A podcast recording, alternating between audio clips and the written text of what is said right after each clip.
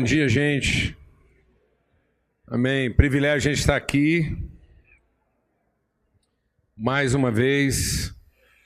A palavra de Deus diz que a tristeza pode durar uma noite, mas a alegria vem pela manhã.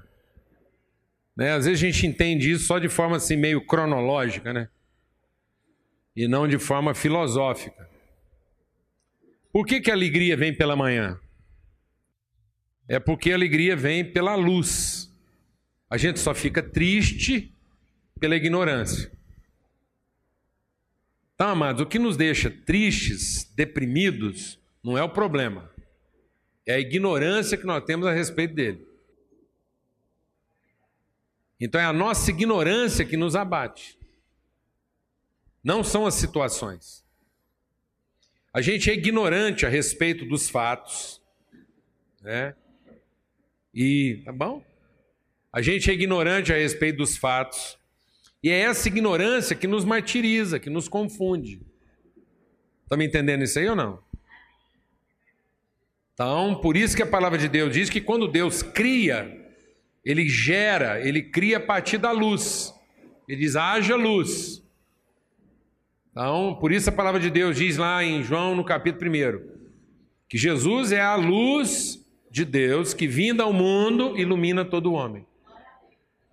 Então, às vezes, eu estou enfrentando um grande problema na minha vida, e aquilo está acabando comigo, e eu penso que Deus vai me ajudar resolvendo o meu problema. Não, Deus vai só colocar luz sobre ele, para que eu possa tratar o meu problema com luz. Amém?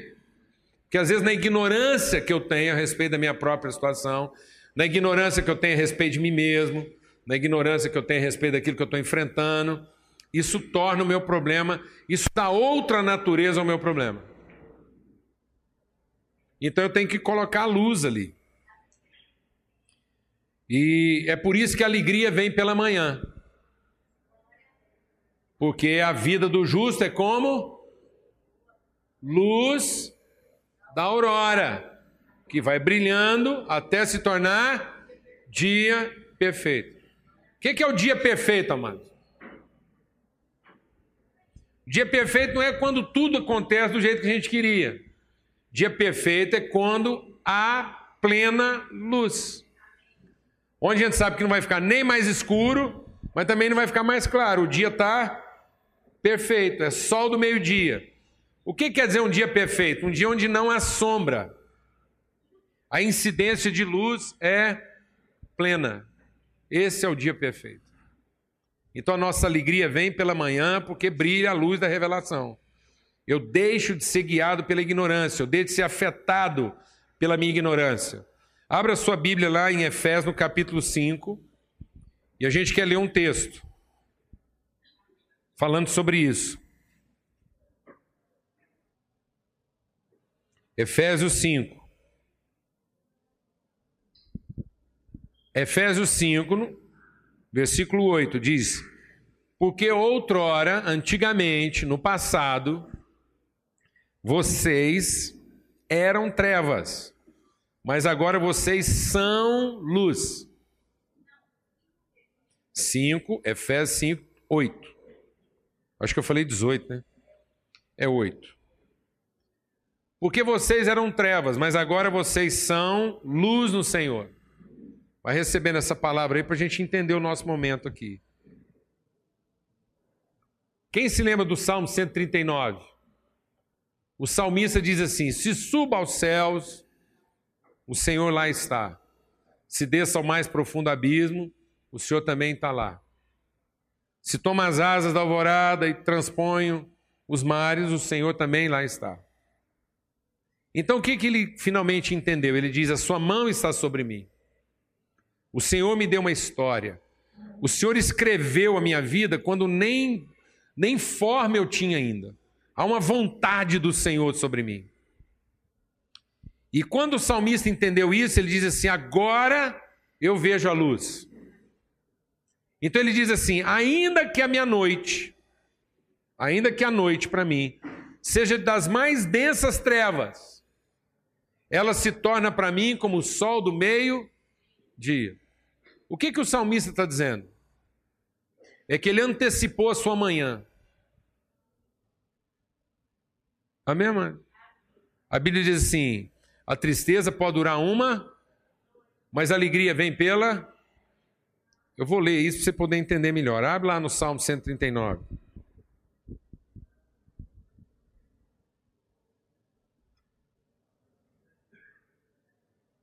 Salmo 139. A gente quer insistir nisso.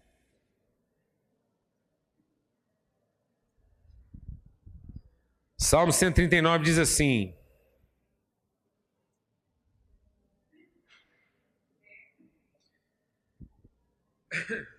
Ele diz assim, verso 7: Por onde eu poderia escapar do teu espírito? Onde eu poderia fugir da tua presença? O Senhor sabe tudo de mim. O Senhor sabe quando eu estou trabalhando e quando eu não estou fazendo nada. O Senhor sabe os meus caminhos. O Senhor sabe tudo, o Senhor sabe até o que eu vou falar antes mesmo de eu ter dito. Se eu subir aos céus, o Senhor sai lá. Se eu fizer a minha cama na sepultura, o Senhor também está lá. Se eu subir com as asas da alvorada e morar na extremidade do mar, mesmo ali a tua mão direita me guiará e me sustentará.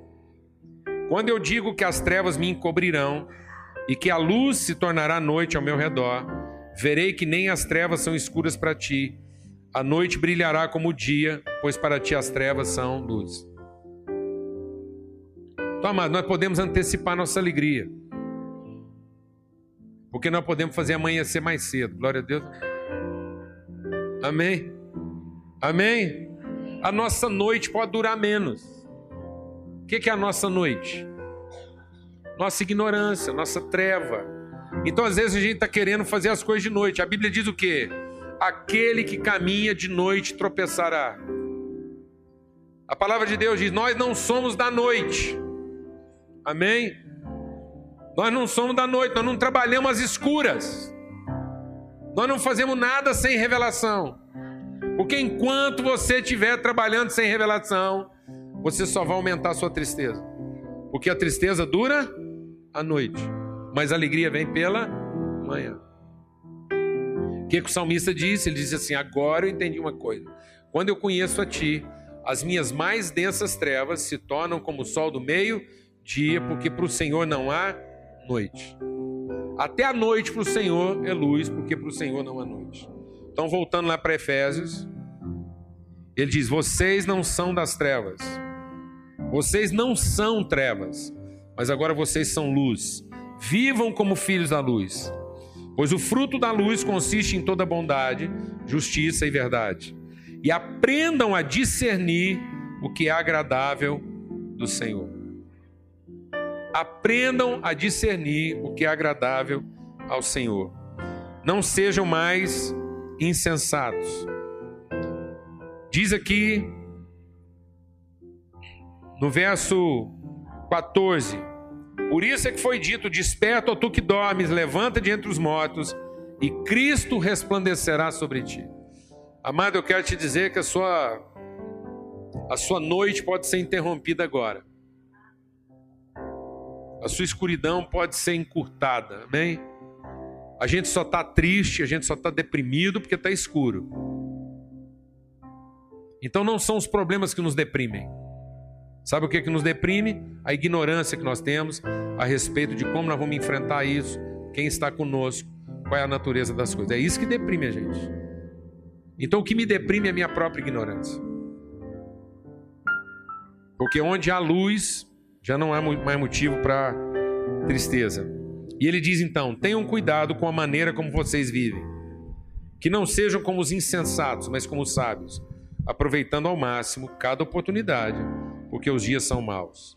Portanto, não sejam insensatos, mas procurem compreender qual é a vontade do Senhor para a vida de vocês. Então a gente quer encerrar esse momento aqui agora, adorando a Deus, cantando. E esse texto aqui foi só para a gente entender a importância desse momento. Por que, que esse momento da gente reunir aqui é importante? Porque é o nosso momento de vencer a nossa insensatez. Ninguém precisa viver como insensato. O que, que é um insensato? O insensato não aproveita bem a oportunidade que Deus está dando para ele, que ele está sempre pensando na coisa seguinte: Ele está sempre pensando em como é que ele vai resolver isso, como é que ele vai resolver aquilo. E ele aí não aprende. Ele não aproveita a oportunidade para aprender. Ele não aproveita a oportunidade que Deus está dando para ele saber qual é a vontade de Deus para a vida dele. Ele está dizendo o seguinte: não sejam insensatos, aproveitando bem cada oportunidade. Não sejam insensatos, procurem compreender qual é a vontade do Senhor. O que que faz a minha tristeza? Insensatez. O que, que é minha insensatez? Minha ignorância. A minha ignorância enche a minha vida de escuridão. Mas o dia que eu vejo a luz, eu não tenho mais motivo para ficar deprimido, nem triste, nem arrasado. Como é que eu vou ver a luz? Se eu aproveitar a oportunidade que Deus está me dando e se eu me dedicar a saber qual é a vontade dele para mim. Amém? Vamos ter uma palavra de oração. Fala com Deus agora. Diga, Deus, eu quero bem aproveitar bem a oportunidade de estar aqui eu quero aproveitar bem essa oportunidade. São momentos que a gente passa juntos aqui e que podem fazer toda a diferença. Eu quero aprender qual é a vontade do Senhor para minha vida. Senhor, muito obrigado por essa manhã. Obrigado pelo começo de uma nova semana. Obrigado porque é manhã de um dia iluminado. Obrigado porque as trevas passaram Obrigado, Deus, porque aqui é momento da gente aprender a ser contente, aprender a enfrentar tudo com contentamento, com esperança, com fé. Em nome de Cristo Jesus. Que a gente possa aproveitar bem essa oportunidade. Bem essa oportunidade. Que a gente possa compreender qual é a vontade do Senhor para a nossa vida, Pai. No nome de Cristo Jesus. Amém. Vamos adorar a Deus, Michele. Amém.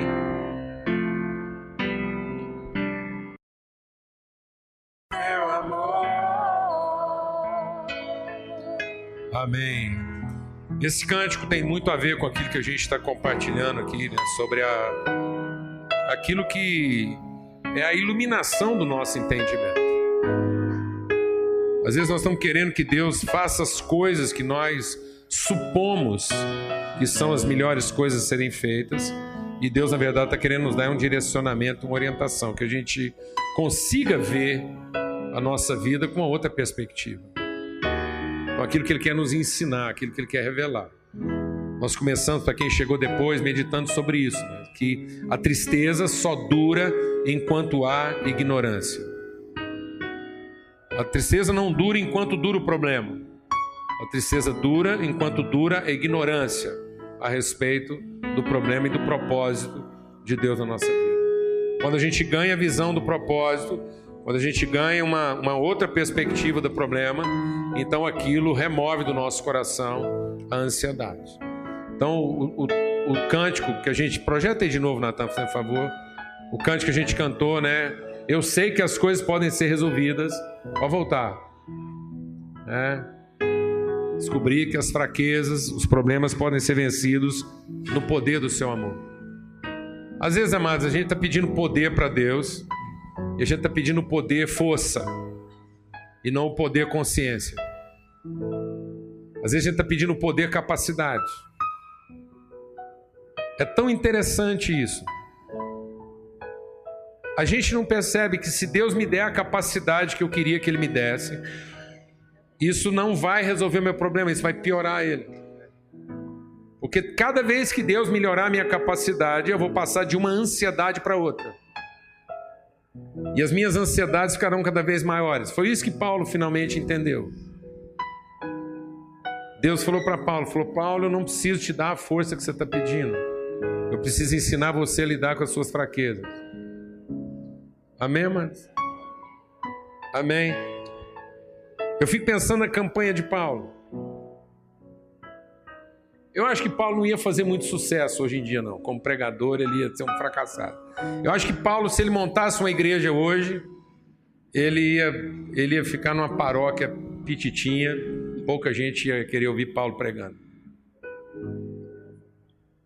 Quem é que vai querer ouvir um pregador que fala assim: Ó, oh, gente, eu vim aqui falar para vocês que tem anos que eu estou pedindo para Deus tirar um problema da minha vida e Ele não tira.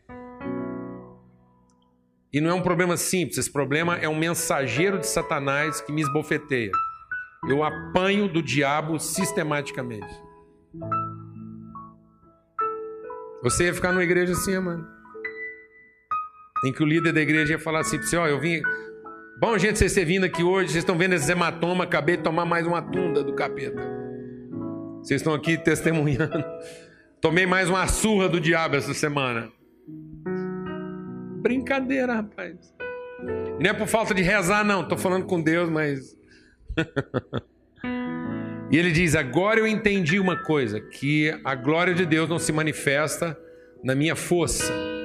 A glória de Deus se manifesta na consciência, na minha dependência dele, em como eu finalmente deixei de ser o que? Insensato. Eu agora sei aproveitar cada oportunidade para conhecer a vontade de Deus na minha vida. Amados, quando Jesus finalmente falou de glória, quando Jesus finalmente falou de glória no ministério dele, ele falou de glória no momento em que ele estaria sendo esvaziado da sua força. Ele diz: Pai, agora eu estou indo lá, você crucificado injustamente. Amém, mano? Injustamente. Você penalizado injustamente. Porque às vezes a gente chega para Deus e fala assim: Deus, você não está vendo, estou sendo penalizado injustamente. Deus fala: Você queria o quê? ser penalizado justamente?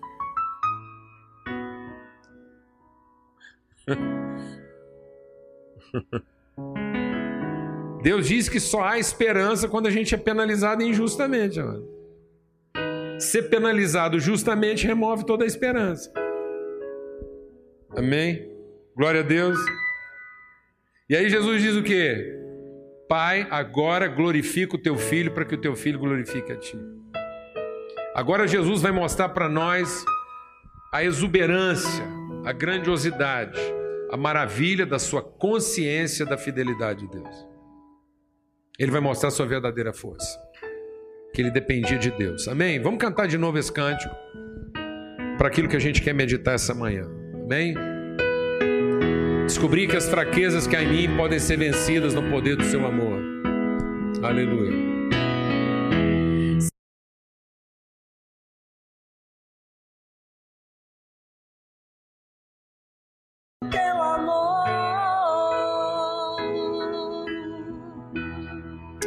Amém. Abra sua Bíblia lá em Lucas, no capítulo 10. Lucas, no capítulo 10, a partir do verso 38. Lucas 10, 38.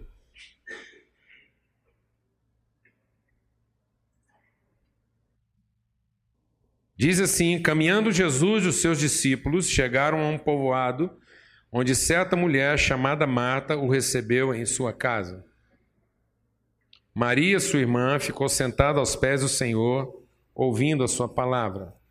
Marta, porém, estava ocupada com muito serviço. Aproximando-se dele, perguntou: Senhor, não te importas que minha irmã tenha me deixado sozinha com o serviço? Diz-lhe que me ajude. Respondeu o Senhor: Marta, Marta, você está preocupada e inquieta com muitas coisas. Todavia, apenas uma só é necessária. Maria escolheu a boa parte e essa não lhe será tirada. Caminhando Jesus com seus discípulos, chegaram a um povoado onde certa mulher chamada Marta o recebeu em sua casa. Amém.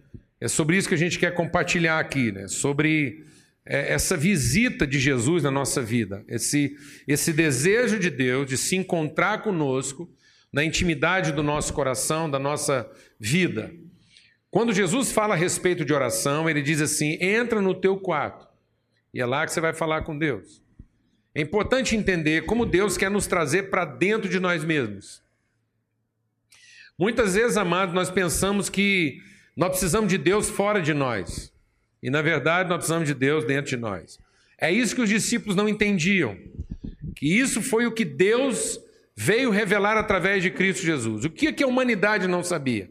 A humanidade conhecia Deus fora de nós. O que, que Jesus veio trazer? Deus dentro de nós. A humanidade conhecia o que Deus pode fazer em favor do homem. E agora Cristo veio mostrar o que, que Deus pode revelar ao homem e através do homem. Então, a gente conhecia um Deus favorável ao homem. Agora nós conhecemos um Deus encarnado no homem. Isso é totalmente revelador. Isso é totalmente diferente. Então, é, é isso que Cristo vem revelar. Nós conhecíamos um Deus que pode fazer muita coisa em favor do homem, mas agora Cristo vem revelar o homem que Deus quer fazer. Amém, mano? Amém? Até então, vou repetir, a gente conhecia o que, que Deus pode fazer a favor do homem. Agora, Cristo vem revelar o homem que Deus quer fazer.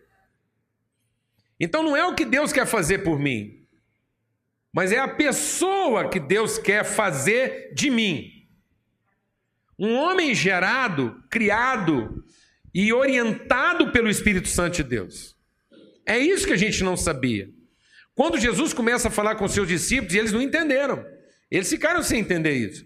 Porque os discípulos estão acompanhando Jesus e eles estão acompanhando a ideia de Deus a favor deles. Eles não tinham dificuldade de entender que Deus estava com Jesus.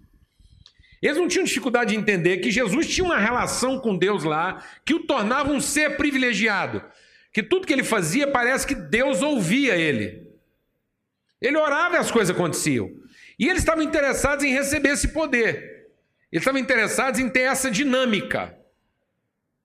Eles estavam interessados em ser discípulos de Jesus e saber, bom, o que, que eu tenho que fazer para ser esse cara que quando eu falo com Deus, ele, ele ouve. E ele faz o que eu estou falando. Ele, ele cura, ele opera, ele faz andar em cima da água. E Jesus diz: Olha, eu estou convosco por um tempo, mas eu estou indo embora. E depois eu vou estar com meu Pai. E assim como meu Pai está em mim e eu estou nele, eu também virei para vocês e o meu espírito estará em vocês. E assim como eu estou no Pai e o Pai em mim, nós estaremos em vocês. Vocês estarão em mim e eu estarei em vocês. E aí os discípulos não entenderam mais nada. Aí eles ficaram totalmente confusos, porque eles não conseguiam entender essa outra dinâmica. Eles não conseguiam entender a dinâmica de Deus em. Deus com não era difícil. O Velho Testamento inteiro fala de Deus com. O Velho Testamento inteiro fala do que, que Deus pode fazer através de um homem e como Deus pode capacitar um homem a fazer coisas prodigiosas. Mas essa relação de intimidade de um Deus que habita dentro da gente, isso era totalmente inédito.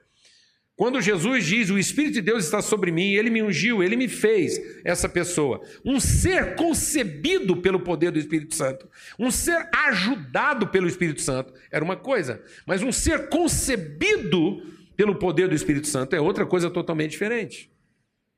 Um ser que, que é auxiliado por Deus é uma coisa, mas um ser que é guiado pelo Espírito, que o seu, o seu modo de pensar, o seu, a sua mobilidade, né? A, a, o, seu, o seu pneuma, o seu impulso é o Espírito Santo. Isso é uma coisa que ninguém sabia, ninguém tinha esse entendimento, ninguém percebia dessa forma.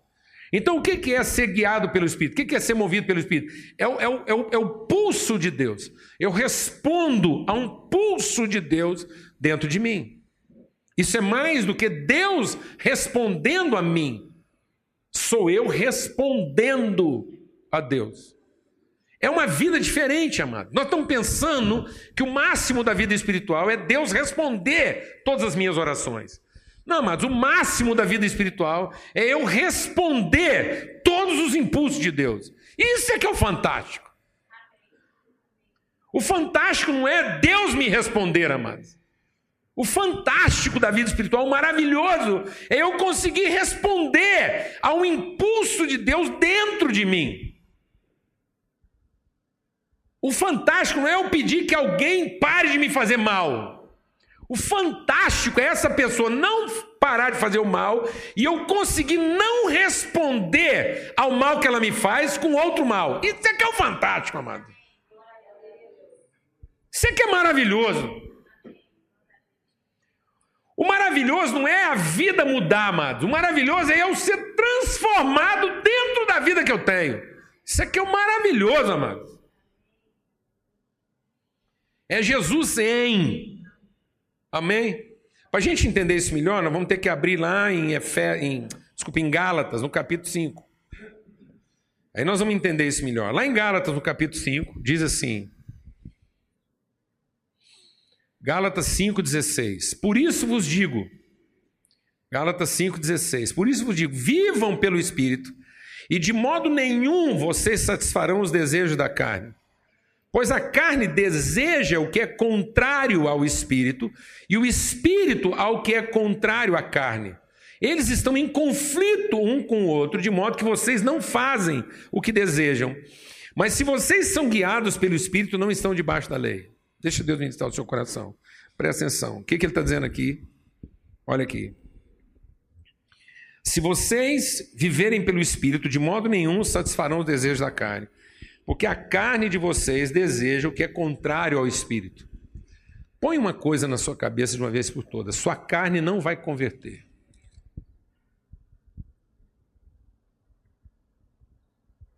Eu vou te dar uma boa notícia: você nunca vai prestar. Não tem jeito. Eu explicar isso. Assim, minha natureza humana nunca vai prestar. Nunca. Desencana das pessoas que você ama, de você mesmo, essa expectativa que nós temos na natureza humana. A gente tinha que se surpreender quando uma pessoa faz uma coisa boa. Quando alguém faz uma coisa que você não presta, a gente tinha que estar normal. Fala assim, deu uma lógica. Olha lá, vendo? É, isso é a natureza humana. Agora, quando uma pessoa te trata bem, você tem que ficar chocado. Fala, rapaz, hoje eu vi o Espírito de Deus agindo numa pessoa. Glória a Deus. Amém, amados? A gente está esperando a carne das pessoas converter. Não vai converter. Nada que é gerado na carne aproveita para alguma coisa. Paulo escreveu os seus romanos dizendo assim: da carne nada se aproveita. A minha carne é inimiga de Deus. Minha carne é inimiga de Deus. Minha carne finge que está dormindo, finge que não ouviu, finge que não viu, finge que não sabe o que está acontecendo. A minha carne diz assim, mas você está aborrecida só por causa disso? Isso é a minha carne ela é enganosa, ela é trapaceira e não espere a conversão da sua carne. Não espere a conversão dos seus sentimentos naturais. Essa coisa de que existe um animal fiel não existe. Isso é uma forma que a gente usa para se iludir. Não existe cão fiel. Não existe. Deixa seu cachorro sem comer quatro dias. Deixa seu melhor cão da sua casa comer, sem, sem comer quatro dias. Depois você põe três pessoas um do lado da outra. Você, um absoluto estranho que o seu cachorro nunca viu, e um cunhado seu que você detesta ou que você não combina com ele, qualquer pessoa assim desse tipo. E você põe a salsicha na mão do estranho. E solta o cachorro depois de quatro dias sem comer. Depois que ele resolveu o problema dele da fome, ele lembra de você. Mas primeiro ele vai resolver o problema dele da fome, não se iluda. Nossa carne é carniceira. Jesus diz assim: olha, só tem um jeito de juntar vocês: é jogar uma carniça no meio de vocês.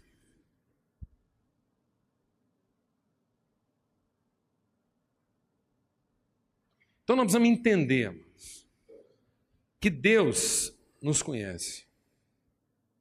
E às vezes a única coisa que sobrou para Deus fazer com que a gente finalmente recobre o juízo é alguma coisa que afeta diretamente nossos interesses mais íntimos e pessoais.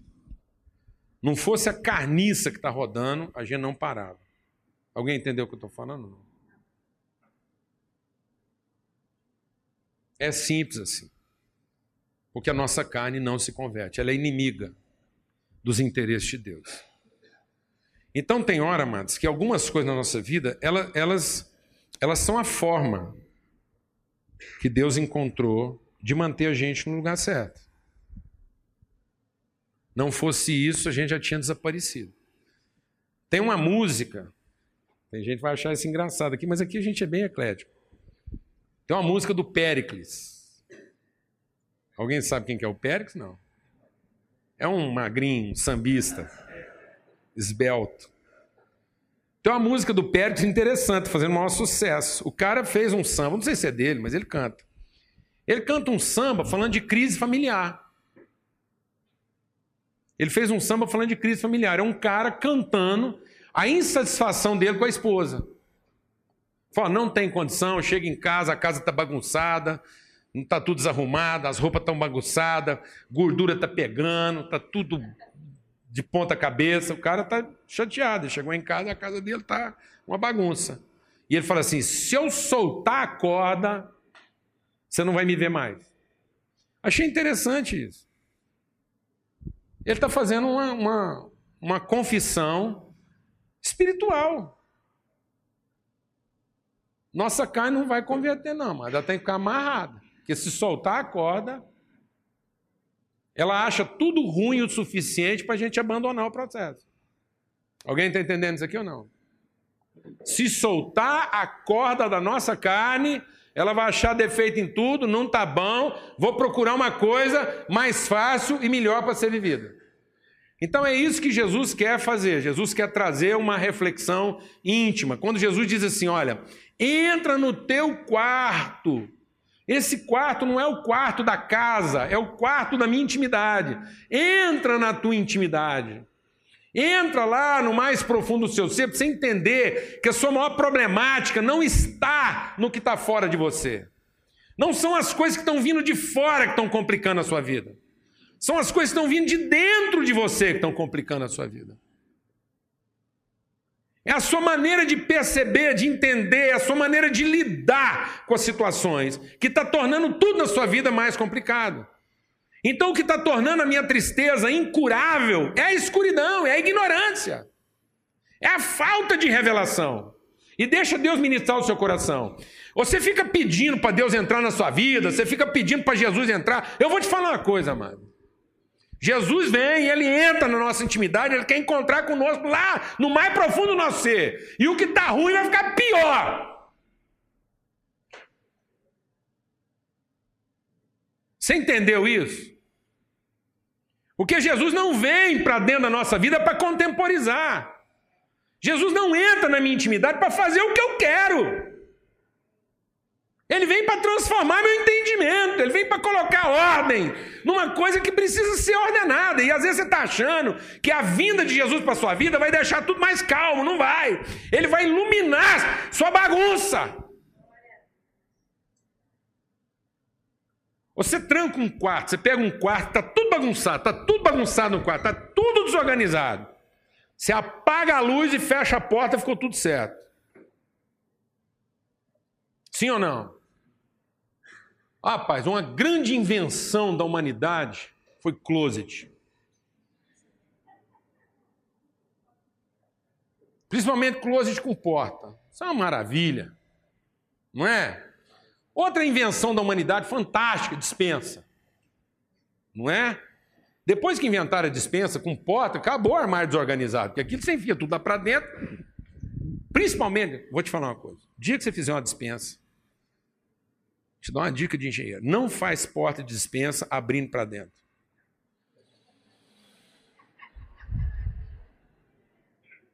Vai ter um dia que você não consegue abrir mais. Você só faz porta de dispensa ou de correr ou abrindo para fora. Porque você enfia o que der lá dentro e vai empurrando, chama uns amigos, que não se vira lá para dentro. Isso é uma dica. Vou cobrar nada. É uma dica. Entendeu ou não? Então, às vezes o cara tá lá com as portas dele tudo fechadas, é aquela bagunceira que você enfiou lá para dentro, caiu um, uma mala velha lá, tá fechando a porta. Então, o cara acha que só porque ele fechou a porta tá tudo certo. Aí aquilo tá bagunçado, você acende um fósforo, um fósforo. Você vê o que, amado? Que aquilo está arrumado? Não, você vê que aquilo está o quê? Bagunçado. Agora, em vez de um fósforo, acende uma vela. Acende uma lâmpada. Manda um holofote. O cara acha assim, rapaz, não sei o que está acontecendo. Eu estou orando, parece que as coisas estão ficando mais complicadas. Não, só estão ficando mais iluminadas, porque isso está complicado faz tempo. Só que sem luz ninguém enxergava nada, não. Isso trancado e fechado estava tudo certo para todo mundo. Vai pondo luz, não é a bagunça que está aumentando, o que está aumentando é a percepção. E a percepção está aumentando não para você ficar em crise, mas para você poder colocar em ordem. Glória a Deus, amado. Posso ouvir um amém? Amém? Então ele vai pondo luz, vai pondo luz, você está com a sensação de que aquilo está piorando, não está piorando, não. Aquilo já estava desse jeito faz tempo. Ele está iluminando, então ele vai entrando, ele vai entrando lá para onde as coisas foram geradas, ele vai entrando lá para dentro do nosso quarto. Jesus entra. E ele entrou, e aí sabe o que, é que acontece?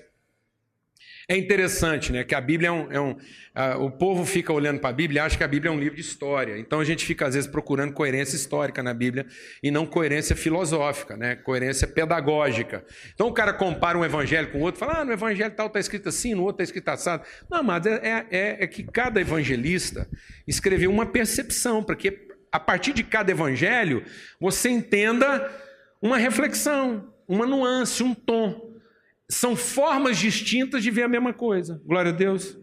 São pedagogias. O evangelho de Lucas é o evangelho do homem. É o evangelho da humanidade. O evangelho de Lucas é exatamente para a gente saber o que, que o Espírito faz do homem, o, o, homem que é gerado. Tanto que é o evangelho de Lucas que fala das coisas mais íntimas da gravidez de Maria, o encontro né, fetal de João Batista com Jesus que eles encontraram ainda em feto, o João Batista reagiu. Então, tudo isso está lá no Evangelho de, de, Lucas. Porque é o Evangelho da humanidade, é para a gente saber como é que a nossa humanidade tem que ser transformada pela presença do Espírito Santo de Deus dentro de nós. Amém? Então, é por isso. Então, são formas. Eu até comentei hoje no culto de manhã como é que isso é interessante. O, o, uma vez eu estava no acampamento e tem um menino, ele, ele gostava demais de mim, gosta até hoje, só que hoje ele já está rapazão. Ele tinha mais ou menos uns oito anos de idade. Eu estava no meu quarto lá, o acampamento tinha terminado, e aonde eu ia, ele estava atrás de mim. Aí o acampamento terminou, estou lá arrumando o quarto, agitado lá, mexendo, e ele me observando da porta. E eu mexia, ele olhava. De repente, ao que eu estou saindo, ele parou, olhou para mim, eu olhei para ele, e ele fitou o olho em mim e falou assim: essa aqui é menor do que essa. Ele estava falando da minha orelha.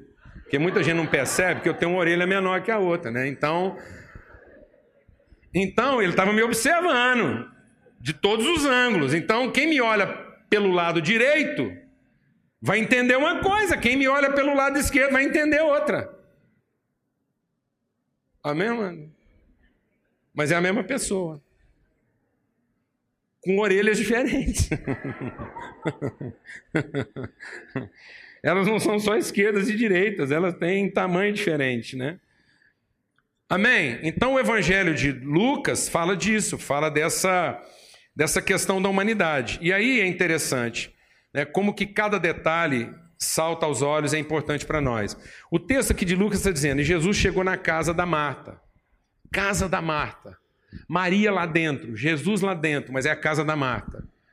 É interessante como é que a nossa transformação começa daí, né? A gente quer Jesus, ele está visitando, a irmã mora com a gente, mas todo mundo é estrangeiro na nossa casa, porque a casa é nossa.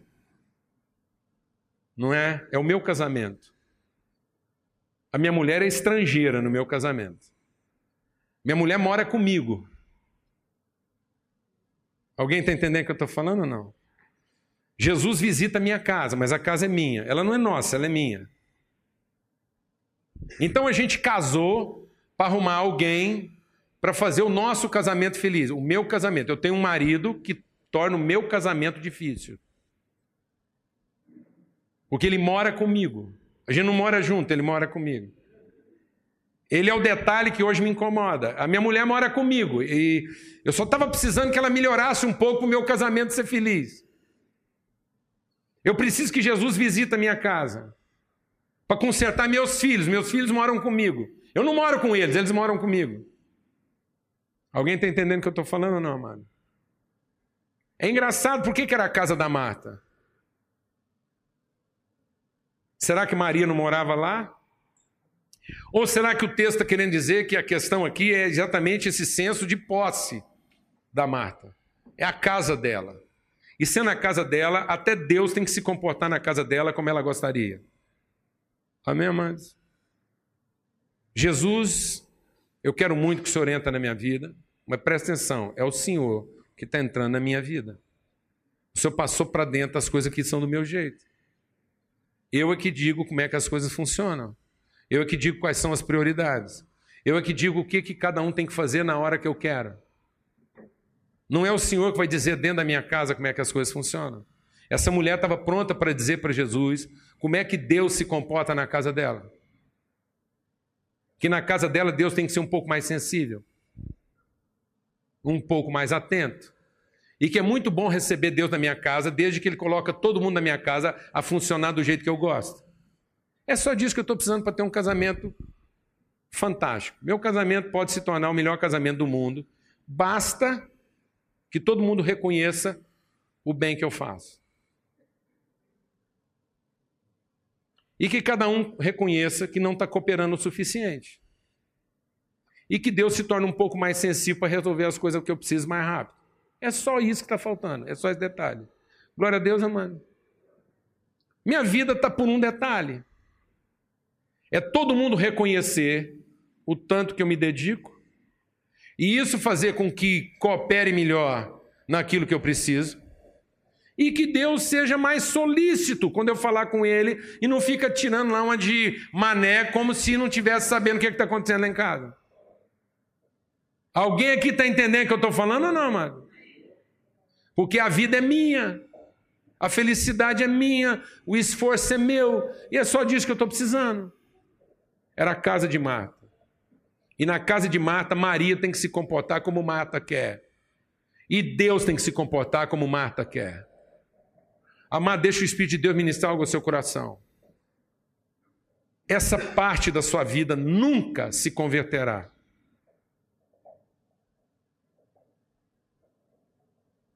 Você está entendendo isso? Não vai se converter. Aquilo que eu gosto, aquilo que eu, aquilo que me dá conforto, aquilo que, aquilo que me dá satisfação, aquilo que me faz sentir na minha zona de conforto, isso não vai mudar mais. Eu vou continuar sendo uma pessoa egoísta, interesseira, imediatista e conveniente. Você está entendendo isso, amado? Porque se eu não entender a crise, eu nunca vou ter paz. Porque a paz não está em Deus me colocar no conforto que eu gostaria. A paz está em ter direcionamento de Deus, apesar de estar vivenciando constantemente essa crise. Eu vou vivenciar constantemente a crise de uma vida que não me agrada em tudo. E que na hora que eu mais preciso, muitas vezes as coisas estão acontecendo como eu não queria que elas acontecessem. Você entendeu isso ou não? Nós estamos entendendo isso, amado? De verdade, presta atenção. Aprenda a receber a crise que a presença de Deus provoca na nossa vida. Deus não veio na nossa vida para nos colocar numa zona de conforto. Deus vem na nossa vida para nos contrapor dentro do nosso próprio ambiente. Deus vem na nossa vida para nos confrontar naquilo que nós julgamos ter o controle e o domínio.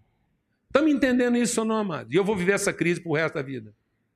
E se eu não entender isso, eu vou viver um estado de negação. O povo hoje está suicidando, o povo está acabando com a vida, o povo está ficando louco da cabeça, porque eles estão achando que um dia essa crise vai desaparecer. O que deixa todo mundo insano enlouquecido e faz com que a pessoa desista da vida é achar que algum dia ele vai conseguir ter controle tal da vida dele e Deus vai responder a ele de tal maneira que ele vai alcançar o estado de conforto e satisfação que ele almeja.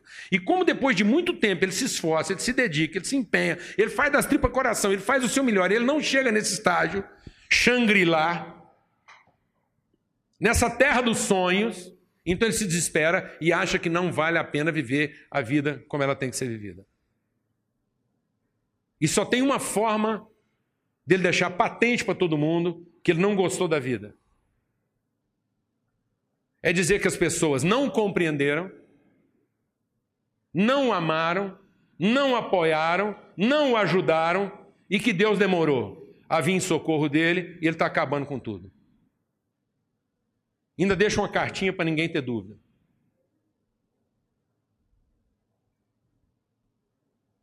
É isso que acontece. Ainda deixa uma cartinha para ninguém ter dúvida. Eu estou infeliz porque eu fiz o meu melhor, me dediquei, fui sincero, me empenhei, mas todo mundo foi insensível ao meu esforço. Fiquei sozinho, ninguém prestou atenção, estou aqui me dedicando, ninguém está vendo nada, não valoriza o meu esforço. E é o seguinte: falei com Deus, ele demorou, chegou tarde, fui. Porque se Deus tivesse chegado na hora, ou alguém tivesse prestado mais atenção, eu não estaria nesse estado. Isso é loucura, irmãos. Isso vai deixar todo mundo louco. Porque Jesus não vem na nossa vida para fazer isso. Jesus vem na nossa vida para nos contrapor. Sempre foi assim. Deus chegou na vida dos homens para tornar a vida deles o quê? Inquieta, desassossegada, para gerar na vida deles o desconforto necessário. Porque é esse desconforto necessário, é essa inquietação, é esse enfrentamento, é esse confronto lá no profundo da nossa vida que nos devolve a razão, a sanidade, que nos torna sensíveis, atentos. Em nome de Jesus, amado. Se não tiver uma febre lá em casa, ninguém para. Alguém está entendendo o que eu estou falando ou não, mano? Se Deus nos atendesse em tudo, a gente não parava. Então tem hora que Deus nos abençoa com a dificuldade. Para a gente ser mais solidário, mais atento. Achar tempo que a gente não tinha. E quando a gente vai ficando nesse estado de, de, de, de damos conta de tudo, precisamos fazer tudo, a gente começa a mudar o nome das coisas. A gente começa a chamar preguiça de cansaço. A gente começa a chamar indiferença de falta de tempo. Alguém está sabendo o que eu estou falando? Não. Hã? A gente é indiferente porque não tem tempo. A gente está cansado. Não, você não está cansado, você está ficando preguiçoso. Porque às vezes a gente já está ficando preguiçoso de fazer algumas coisas que a gente não tinha preguiça, agora tem. Não é? Não é? A gente vai descobrindo umas alergias. Eu estou com 56 anos. Nunca tive alergia de algumas coisas. Agora, com 56, estou tendo. Né? Por exemplo, refrigerante quente. Estou com alergia de refrigerante quente.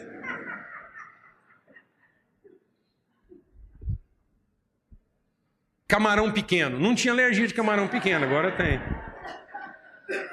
Mais novo não tinha. Quando eu era da idade desses meninos, qualquer tamanho de camarão, ia na praia, vinha uns trem lá que parecia camarão ralado. Tava bom. Agora, estou com alergia. Vinho ruim. Tem alergia de vinho ruim. Antigamente fazia diferença. Coca sem gás. Estou com alergia. É depois de velho que a gente vai ficando com essas alergias. Antigamente não tinha. Alguém aqui está pegando umas alergias dessa aí? Tem certeza. Não é não, amados? Hã? Gente que contraria a gente. Empola. Hoje a gente empola. Antigamente não. Da coceira né? Tem que tomar remédio, consultar médico, terapeuta, estou empolando. Estou empolando o quê? Porque estão me contrariando. Antigamente a gente tinha tempo para ser contrariado, hoje nós não temos, porque a casa é nossa. Jesus quer entrar na nossa casa para nos confrontar dentro do ambiente que nós julgamos ser nosso. Jesus quer nos confrontar naquilo que é a nossa reserva de domínio. É aí que nós estamos precisando enfrentar a nossa crise, amados. Nossos problemas não estão fora de nós, nossos problemas estão dentro de nós. E eles não têm que ser enfrentados fora de nós, não estão precisando de soluções fora de nós, não estão precisando de soluções dentro de nós. E Jesus vem, amado, não para resolver e para fazer o que nós queremos que Ele faça, Jesus vem para nos orientar a respeito da nossa própria vida. Porque toda a questão de Jesus com Marta aqui é uma questão de orientação. Ele diz: Marta, o seu problema é o seguinte. Pensando, a expectativa que você tem de você mesma te torna uma mulher ocupada. A expectativa que você tem das pessoas te torna uma mulher perturbada. E a expectativa que você tem de mim te torna uma pessoa ansiosa. É simples assim, mano. O seu problema é que você acha que é muita coisa, e no entanto é uma coisa só. Você não quer ser orientada, você quer ser atendida. Alguém está entendendo o que eu estou falando aqui ou não, mano? Nós queremos ser atendido. E para ser atendido, eu parto do fato de que eu fiz a minha parte. Estou fazendo a minha parte. Mas deixa Deus ministrar o seu coração. Se você ainda acha que o seu problema não está resolvido porque você não fez a sua parte, isso vai te tornar uma pessoa ocupada. Ocupada. Deus não quer resolver você ocupando você. Orientando você, sim, ocupando você, não. Infelizmente, muitas igrejas têm ensinado um evangelho de ocupação e não um evangelho de orientação. Tem muita gente achando que se a gente fizer um pouco mais para Deus, Ele fará um pouco mais para nós. Que é uma relação de troca. E esse era o problema de Marta. Deus, o Senhor está indiferente aos meus esforços. O Senhor está me deixando trabalhar sozinha. Tem muita gente achando que oração é para chamar a atenção de Deus. Tem muita gente achando que vida cristã é para finalmente Deus se ocupar de mim de uma forma que ele não se ocupou antes. Esse era o problema de Marta. Deus estava na casa dela e ela achava que todo o problema é que Deus não estava prestando atenção suficiente nos seus esforços. Eu vou te falar uma coisa: quem pensa assim vai se ocupar mais, mas não vai ter seus problemas resolvidos. Não é de mais ocupação que nós estamos precisando, amados. É de mais orientação. Nós não estamos precisando sentar para Deus e dizer: Deus, olha o quanto eu estou me esforçando. Mas nós estamos precisando sentar com Deus e dizer: Deus, nós precisamos conversar. Tem algumas coisas na minha vida que eu não estou entendendo. Eu não quero mais viver na minha treva. Eu não quero mais viver na escuridão. Eu não quero ser mais ignorante. Eu não quero ser mais insensato. Eu quero aproveitar melhor cada oportunidade. Eu estou fazendo essas perguntas para mim, amados. Porque eu estou descobrindo alergias na minha vida. Eu estou me tornando uma pessoa alérgica. E isso é ruim. Isso é um péssimo sinal. E na medida que a gente vai amadurecendo, você começa a se tornar mais capaz de ser seletivo. Você aprende a manha de acertar nos lugares. Alguém aqui sabe o que eu estou falando ou não? A gente vai ficando mais velho e você vai aprendendo a manha de acertar os endereços. E a gente acha que isso é sabedoria, mas isso é a explicitação da nossa ignorância. Porque a nossa carne só vai procurar um endereço que confortável. A gente vai acabar procurando um endereço que nos faz mal e não que nos faz bem. Estamos entendendo isso, amado? Estamos entendendo isso. A casa é nossa, Deus está dentro, ninguém aqui é estrangeiro. Nós precisamos parar de tratar com esse estrangeirismo, como se Deus fosse estrangeiro dentro do meio ambiente. Como se toda a função de Deus fosse vir aqui, fazer uma visita, depois vai embora, desde que Ele deixe aqui para mim o que eu preciso. Eu preciso parar de pensar que a minha mulher é estrangeira na minha, no meu endereço, que o meu filho é estrangeiro no meu endereço, que eu posso ficar livre dele a qualquer momento, que eu não preciso me importar. Não, mas está todo mundo dentro, inclusive Deus, e Deus vai deixar fritar.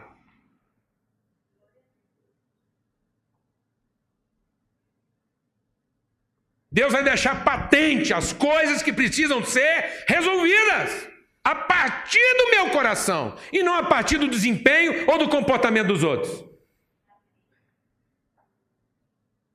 Não é essa a questão. Então deixa Deus ministrar o seu coração. A expectativa do que eu posso fazer me torna uma pessoa ocupada. A expectativa do que os outros podem fazer me torna uma pessoa perturbada, insegura, você está entendendo o que eu estou te falando ou não, mano? Ressentida. Fazendo comparações que nunca deviam ter sido feitas. Em nome de Jesus Cristo, Senhor, eu tenho visto homens de Deus com maturidade se perderem no melhor momento da vida deles. Quando eles podiam estar desfrutando a maturidade dele, eles estão se perdendo, porque usaram os seus acertos para fazer comparações que nunca deviam ter sido feitas, exigindo dos outros respeito que não está em pauta, não está na hora. Por que, que muitos casais se separam depois de muitos anos juntos? É porque resolve fechar para balanço numa hora que nós tínhamos que ter rasgado o livro caixa.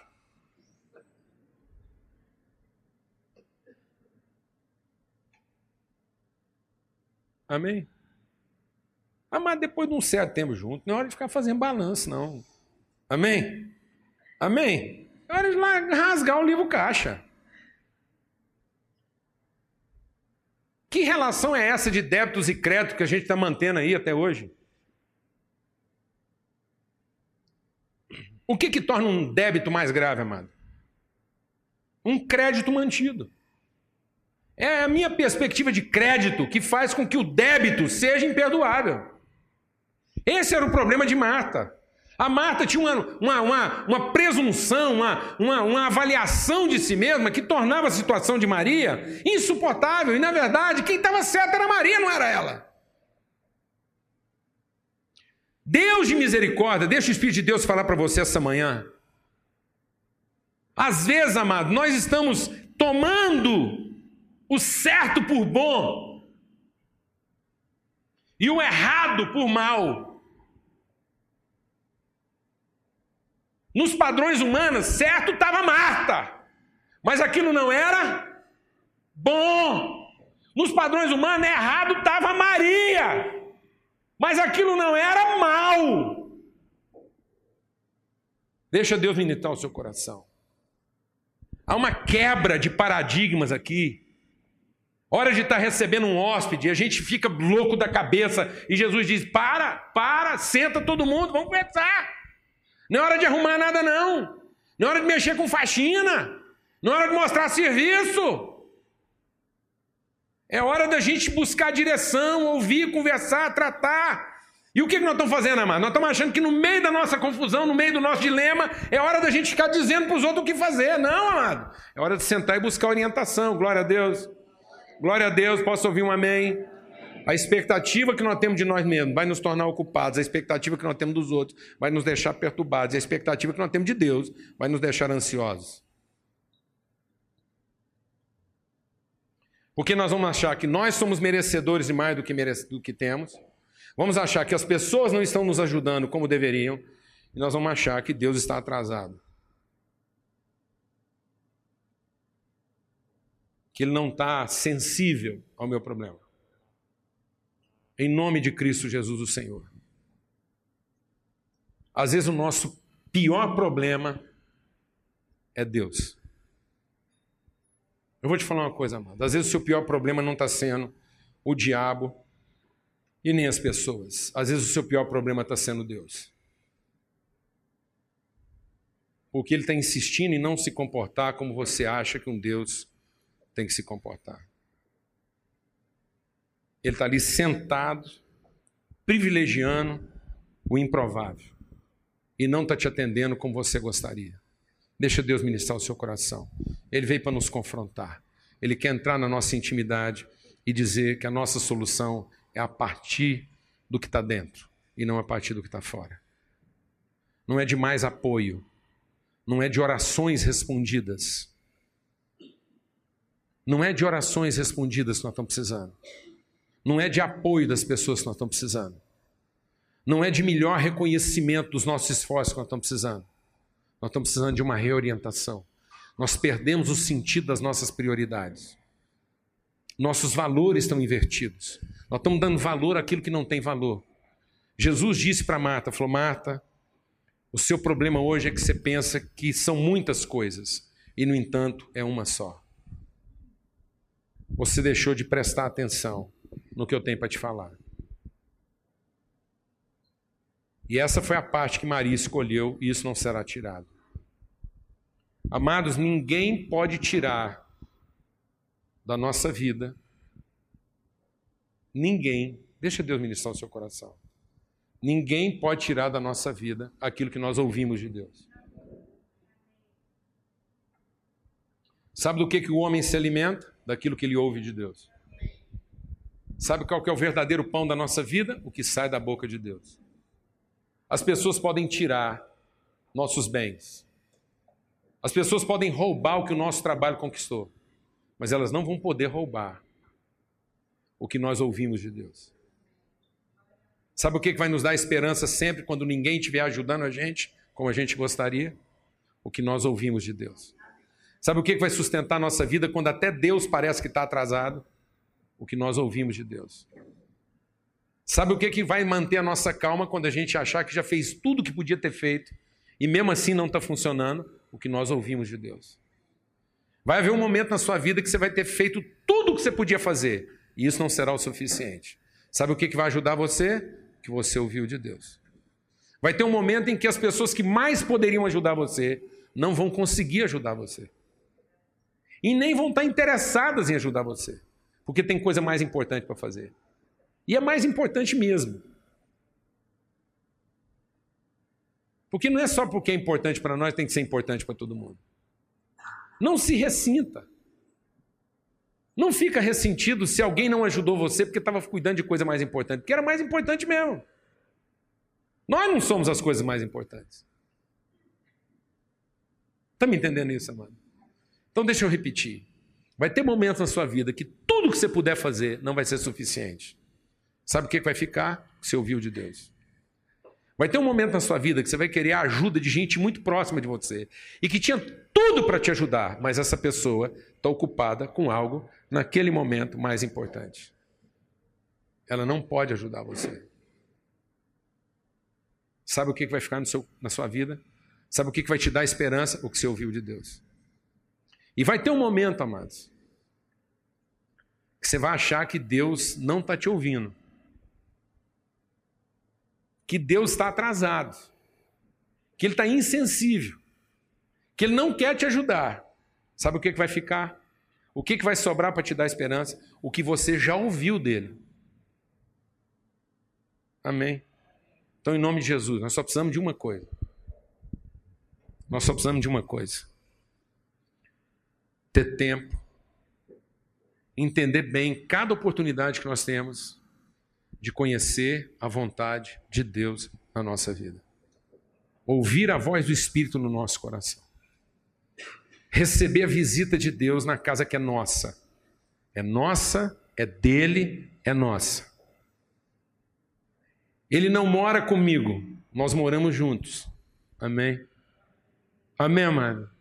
Essa casa é a nossa casa. Eu estou recebendo Deus na nossa casa, na nossa família esse problema que eu estou enfrentando é nosso, é dele, é meu, é nosso. Em nome de Jesus, ele está atento, ele só precisa que eu sente com ele e preste atenção na orientação que ele quer me dar, porque é isso que vai ficar. Em nome de Jesus. Vamos ter uma palavra de oração.